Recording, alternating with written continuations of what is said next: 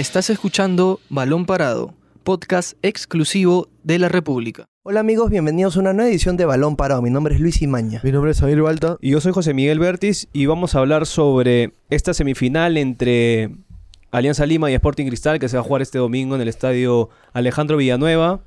Y también sobre lo que refiere a Paolo Guerrero, está muy cerca de ser jugador de Boca Juniors, así que vamos a tratar todo lo que ha sucedido durante estos días sobre el caso de Paolo y su posible llegada a Argentina. ¿Qué tal muchachos? ¿Cómo están? ¿Cómo ven esta primera semifinal entre Alianza Lima, ganador del torneo clausura, y Sporting Cristal, del líder del acumulado? ¿Qué tal chicos? ¿Cómo están? ¿Cómo están todos? Sí, sí, es, es un partido que yo creo que cualquiera no puede evitar eh, recordar lo que sucedió la temporada pasada, ya que justo fue en una semifinal, cuando Cristal en el global superó a Alianza Lima por 7 goles a 1. Eh, fue una victoria contundente de los celestes, pero ahora estamos hablando del presente y el presente indica otra cosa.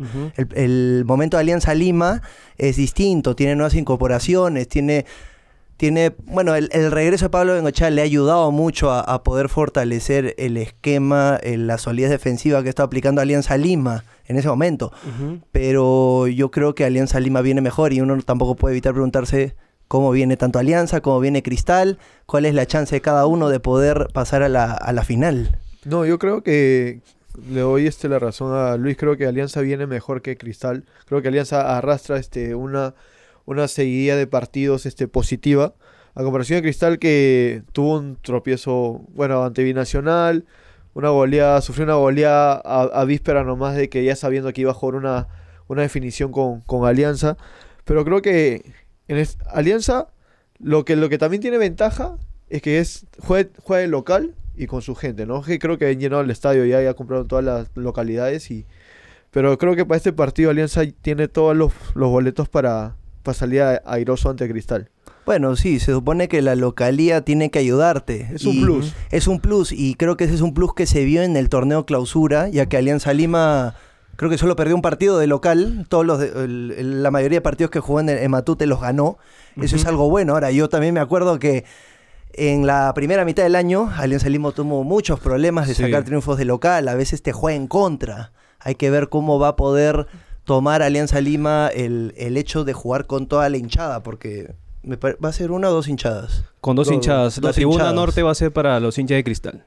Así es. Entonces hay que ver cómo, cómo reacciona Alianza, ya que así como últimamente le ha beneficiado jugar de local, en otras ocasiones y este mismo año le ha jugado en contra. Entonces, y, con la semifinal que jugaron eh, el año pasado, en las instancias que son decisivas, hay que ver cómo va a manejar eso. Pablo Engochá ya lo ha vivido antes y esperemos para el, para el bien de Alianza Lima de que pueda poder superar eso. yo creo que en el caso de, Alianza ahora tiene más piezas arriba, ¿no? Cristal ha perdido su goleador, lo ha perdido varios meses a Emanuel Herrera. Lo va a tener de vuelta. Sí, pero no sabemos si para que juegue los 90, ¿no? Futbolísticamente, futbolísticamente para una semifinal, yo creo que Emanuel si es que no ha tenido minutos, aunque sea en reserva, los últimos partidos creo que no. Eh, le va a costar un poco el ritmo, porque los dos equipos vienen, se van a buscar el todo por el todo, de acuerdo a lo que cada uno quiere de local, ¿no? En este caso Alianza abre y Alianza no solamente ha perdido un partido de local este año, que fue con Universitario, pero después en la etapa de Pablo Bengoechea y todos los partidos que ha jugado, que son 17 eh, partidos, ha ganado 13, empató 3 y perdió ese.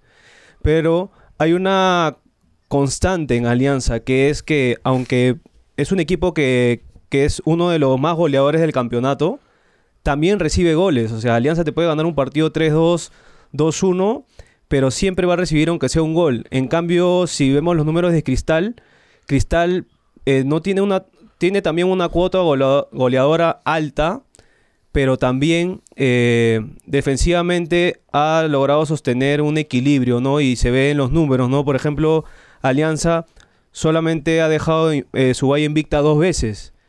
En cambio, Cristal no ha recibido goles en 14 partidos durante el año. Entonces, yo creo que por ahí está la diferencia, ¿no? Alianza es un equipo que te puede marcar muchos goles, pero también recibe. Y eso es lo que lo ha llevado también a pelear este torneo clausura que ha ganado, ¿no? Claro, el- los al- números de con Pablo, no ha perdido un solo partido con, durante con Pablo Bengo- Bengochea, pero también te ha ganado partidos de visita y ha recibido dos goles. En- eh, recordemos el partido con, con Comercio, la última fecha, el partido con Melgar. O sea, te gana y, y tiene más piezas, ¿no? Con, con respecto a la final que con la que inició este Luis comentando. Tiene más piezas de recambio y sus goleadores son los, los fichajes de este año. Y por ejemplo tiene al regreso de Manzaneda, quien había estado lesionado gran parte de la temporada. También. Ahora, claro, Alianza Lima es el segundo equipo eh, más goleador del torneo, de toda la temporada, con 62 goles. Me parece que el único equipo que lo supera es Binacional con 74, pero también es uno de los equipos que más goles ha recibido, 47. Ujú. Y solo creo que el único que ha recibido más goles que Alianza ha sido Sport Boys, con 49. Entonces, claro, ese es un, un factor que con Cristal no se pueden dar el lujo de, de correr, no pueden correr ese riesgo.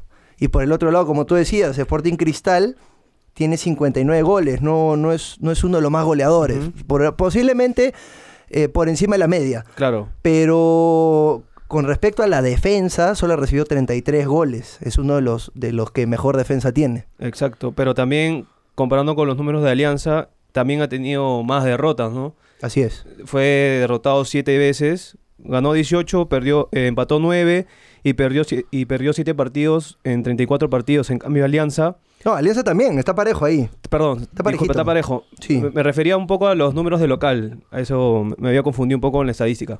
Me refería a los temas de, de local. Alianza este clausura no perdió un partido local, Cristal sí, perdió con, con Manucci, perdió con Manucci y hay un partido ahí más o menos que también no pierde en la era de Barreto, que será la primera vez que va a enfrentar a Alianza como técnico de, de Cristal. Bengochea ya lo ha enfrentado varias veces a, a Alianza, ocho ocasiones, y Barreto va a hacer como su debut contra Alianza Lima. Y la última vez que Alianza y Cristal se enfrentaron en Matute, me parece que terminó Ganó victor- Alianza 2-1. ganó Alianza 2 a 1, ¿verdad? Eh, fueron uno de los últimos partidos de Claudio Vivas, ¿no? Que se habló todo este tema de por qué puso a los suplentes para partido con. Zulia y bueno, todo el mundo ya sabe la historia cómo quedó Cristal en la Copa Sudamericana. Pero va a ser dos duelos de, de dos equipos, en el caso de Alianza, como lo mencionamos, que tiene mucho, que tiene goleadores, los uruguayos han Vienen bien respondido los bien, uruguayos, ¿no? en, la, en la clausura. Balboa tiene cinco, Federico Rodríguez tiene siete. Siete goles. Y ha sido, sobre todo Federico Rodríguez ha sido fundamental porque ha aparecido en momentos claves. Adrián Balboa es un jugador que, que es aguerrido, Te las pelea todas. te las pelea todas. Corre, no es un jugador que se quede solo en el área ahí arriba. Exacto. Se pero- retrocede un poco. Sí, y también le cuesta un poco las tarjetas, ¿no? Alianza ha sido uno de los clubes que también ha recibido varias tarjetas y Balboa en menos de en todo el proceso de clausura que él ha jugado ha recibido cinco Es tarjetas. que Alianza tampoco es un equipo que se caracterice por tener la posesión. Claro. Por lo tanto, si no tienes la posesión, tienes que ir a recuperar. Exacto. Y a la hora de recuperar, corres el riesgo de generar faltas. Esas son las cosas que se ha dado. Ahora, claro, tienes a Federico Rodríguez con 7 goles en 14 partidos, a Kevin Quevedo con 17 goles. Este, este, este de hecho, es el año consagratorio de Quevedo en Alianza Lima. Porque en los anteriores años, después de los cuatro goles que se metió con Aurich, Sí. se, se puede decir que se estancó. Y lo, y, lo, y lo bueno de Quevedo es que, bueno, es, y este es mérito de, de Bengochea de, de haber sabido cómo, cómo llevarlo a Quevedo, ¿no? O sea, creo que en estas fechas finales lo ha ido, como se dice ahora, dosificar a este, a este, a- bueno, a Quevedo y meterlo por momentos y como dar el golpe de estocada en cada partido, ¿no?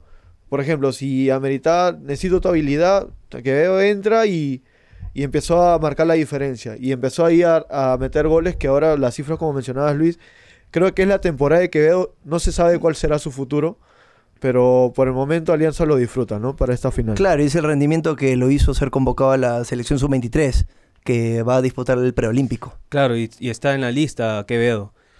También quería resaltar un poco lo de Yosinho Rue.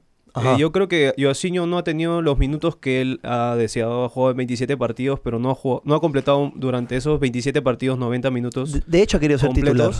Pero es el jugador con más asistencias del, del conjunto Blancazul. Tiene 8 asistencias. Y uno de los partidos que debe haber sido el mejor de, de Yosinho fue en Arequipa, el doblete. Y entró, Metió el gol del metió triunfo. el gol del triunfo. Un golazo. Y, y es el jugador con más asistencias O sea, fue por delante fue fundamental en un partido. Exacto, por delante de. Felucho Rodríguez, que también es el que aparece ahí. Claro, en, en los pocos minutos, o bueno, la cantidad de minutos que ha tenido, que no es lo que él esperaba, ha podido servir mucho para el equipo blanqueazul. Imagínate si fuera titular, probablemente podría dar más. Claro. Y también tenemos a Felipe Rodríguez con 8 goles en 30 partidos, que yo creo que la evolución de, Ro- de Rodríguez en el año ha sido buena. Que empezó medio. Empezó un poco bajo, flojito, sí. Y de ahí, mientras pasaban lo, bueno, la confianza de Bengochea, yo creo que este también, este torneo, tiene mucho mérito Bengochea, cómo ha llevado a su plantel. Y creo que darle la confianza también a, a un futbolista que vino, hubo protagonismo con su llegada y ahora este empezar de menos a más, creo que es mérito de, de Bengochea, ¿no? Sí, y yo creo que hay que recalcar que mucha gente no le gusta el estilo de juego de Bengochea, pero hay que darle crédito después de lo que hizo el 2017. Ujú. sacar campeón de Alianza. Después lo que hizo el 2018, que probablemente el plantel que tenía el año pasado no es el que tiene ahora. Me refiero a que no tenía un mayor universo de jugadores. Claro. Lo llevó a la semifinal. Está bien, perdieron con Cristal, pero se llegó a esa instancia. Y por ende pudieron clasificar a la Copa Libertadores. Y ahora que, ganó, la, otra. ganó el clausura, porque el año pasado no ganó el clausura, fue por, por, tabla, por tabla acumulada, eh, hay que darle crédito. Porque Sí. probablemente no tendrá el juego que muchos esperan, pero genera resultados. Exacto. Y también ha estado variando mucho en la defensa, ¿no? Volvió Duclos, que no había tenido una continuidad durante el año. Fue fundamental en algunos partidos durante las últimas fechas. Y parece que todo indica que podría arrancar, ¿no? Porque Bengochea ha estado trabajando un 11 durante la semana. Y parece que Duclos se puede, eh, puede entrar como lateral izquierdo, ¿no? En una línea de cuatro, porque normalmente está jugando con tres al fondo y Así es. Aguilar y